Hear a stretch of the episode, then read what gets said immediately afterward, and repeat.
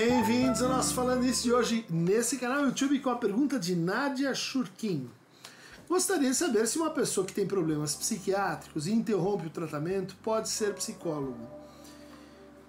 Pergunta assim, vertical, clara e distinta para um problema, para uma contingência muito comum. Né? As pessoas, o que seria problema psiquiátrico? Hoje, bom, é possível que 95% da população 93% da população tem algum tipo de sintoma ou de transtorno psiquiátrico. Então a pergunta é um pouco assim aproximativa, mas eu vou tomar aqui uh, por problema psiquiátrico aquela pessoa que tem um sofrimento mais grave, que tem sintomas mais pronunciados, né? e que portanto requer e demanda uma atenção, um cuidado mais extenso. Né?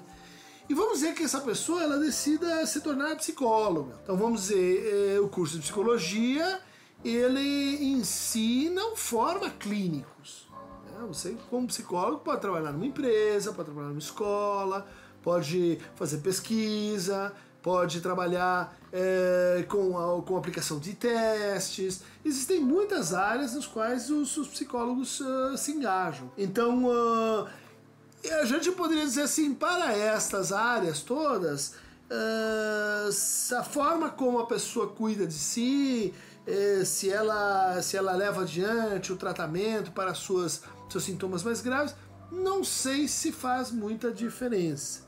Agora, vamos então restringir uma alternativa dada para o psicólogo, que é ele praticar a clínica seja receber outras pessoas, se tornar psicoterapeuta. E aí, é, vamos dizer assim, a gente tem um compromisso ético que é, basicamente é o seguinte: se você quer cuidar dos outros, cuide de si. Se você quer olhar para si, não quer enfrentar seus sintomas, não quer uh, ter menor noção assim do seu, do seu inconsciente, né? daquilo que são os seus pontos cegos, as suas vulnerabilidades, as suas, uh, suas dificuldades. Se você não quer olhar para isso, uh, escolha outra área. Para ser um psicoterapeuta, você precisa estar muito consciente disso, porque de certa forma isso é a sua matéria-prima. Então, a forma como você pratica e tem uma experiência de cuidado consigo, de escuta de si, né, de análise ou de psicoterapia, né, ela é decisiva para te autorizar a cuidar de outros. Aquele que diz assim, olha, eu não me importo comigo, mas eu vou cuidar do outro, é, não vai dar certo, né? Então eu estou incluindo essa é, contingência que você descreveu aqui nesse caso. A pessoa tem um problema psiquiátrico sério, né? Por exemplo, que precisa tomar medicação. Ah, não, não, não, mas eu não quero, eu acho que medicação é bobagem. Não pode atender. Pois é, não, mas quem é que vai controlar isso? É o CRP? É, é o conselho do, das sociedades? Ninguém vai controlar isso, mas não pode, não deve. É, não há nenhuma restrição que qualquer pessoa que tenha problemas, que sofra muito, possa exercer a clínica, desde que cuide de si. Alguns vão tomar muito tempo para isso, né?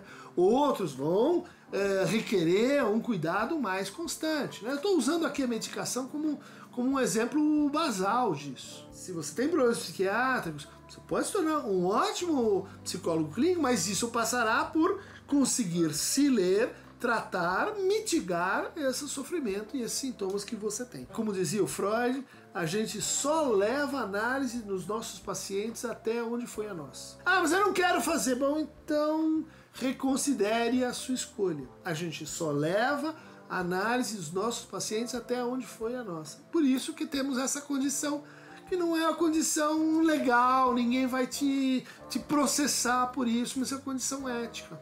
Faça a sua terapia, faça a sua análise. Essa é a condição para você poder ajudar os outros. Então, Nádia, simples e direto. Um, sorry, but true. Sad but true. Esse é o que eu posso dizer sobre essa sua pergunta. Quem quiser mais indicações sobre problemas psiquiátricos e sua relação com bons psicanalistas, uh, clique aqui no Aqueronta Movebo. E sim, eu acho que psicóticos podem ser bons analistas.